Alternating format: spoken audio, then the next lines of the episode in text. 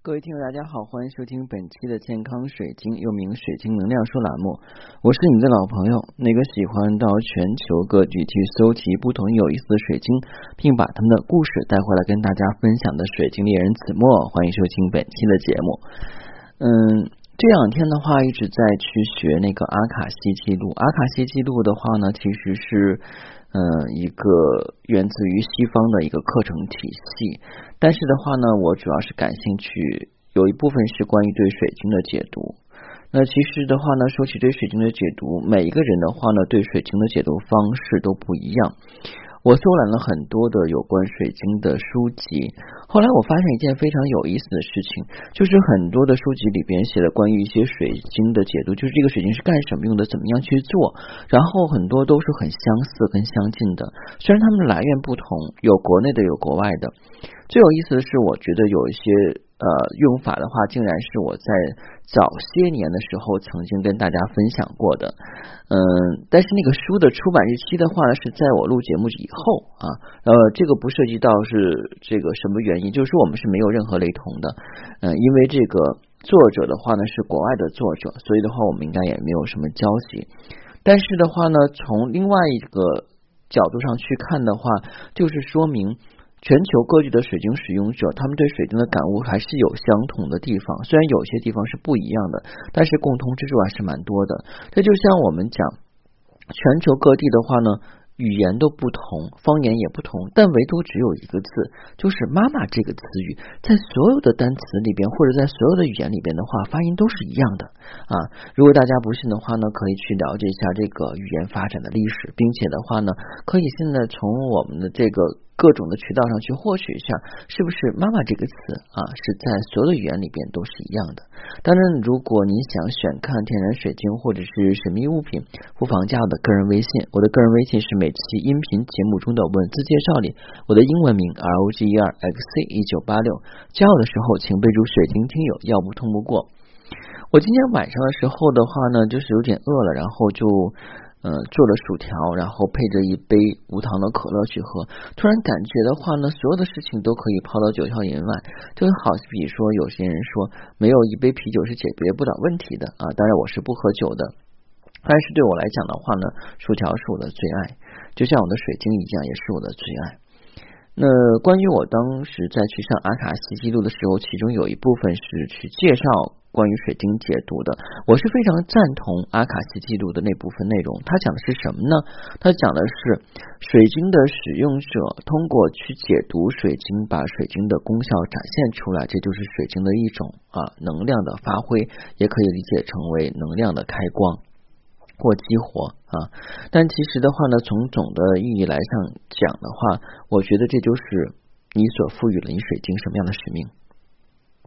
每一款水晶的话呢，可能我们都见过，也有在一些不同的地方的话有记录水晶的使用方法或者是功效。但是你所服用的赋予的使用方法啊，这个是独特的，对于你来讲是非常有效的。就像我们讲哈，如果你家里边有养猫养狗的朋友们，肯定的话呢，也会去训练狗和猫的一些小的这个技能。呃，一般来讲的话呢，可能会让狗的话来站立啊、作揖啊怎么样的，但是猫可能不会这么做，猫可能的话就比较难训一点，可能它会有些其他的方式。但是我们能想到就这几种。那有些狗的话呢，还可以去哎把门打开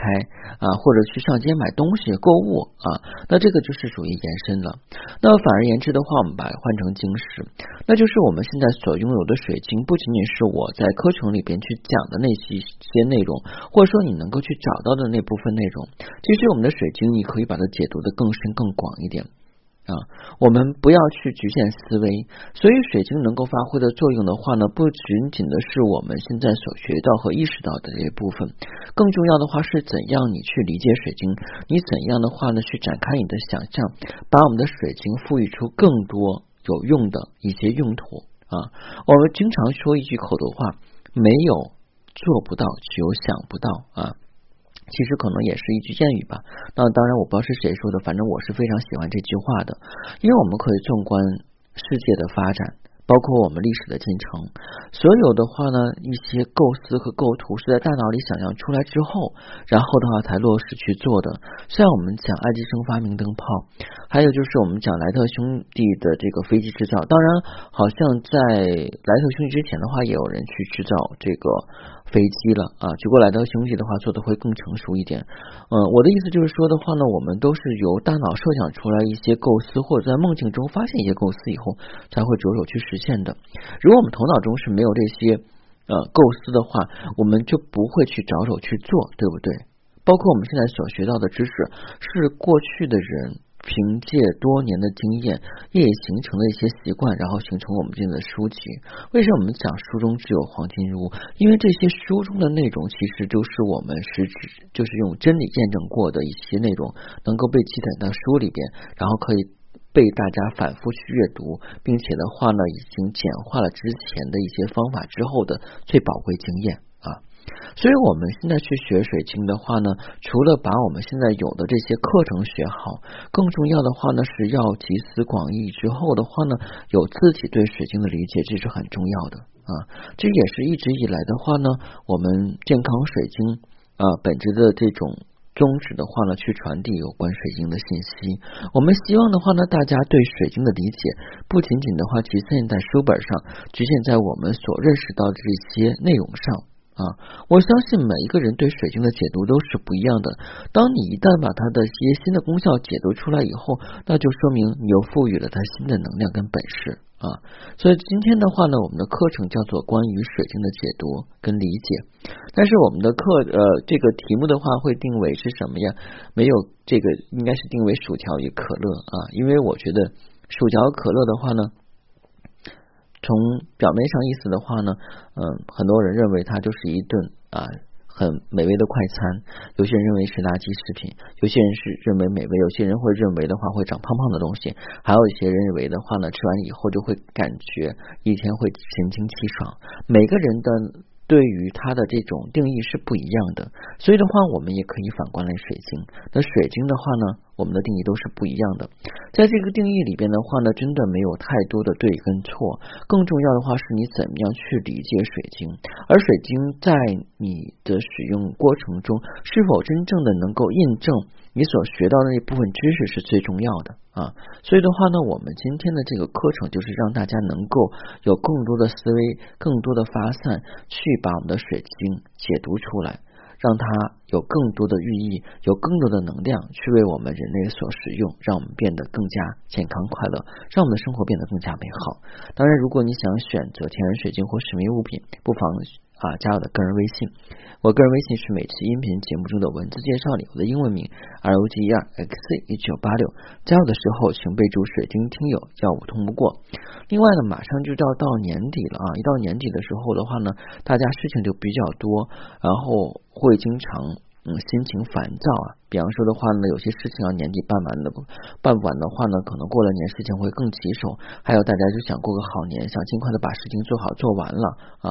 那这样的话呢，我们都可能会心急气躁，而且冬天的话又干燥又干冷，所以的话呢，大家的话呢，不妨在每天晚上的时候临睡前，呃，找到自己最喜欢的水晶，跟它。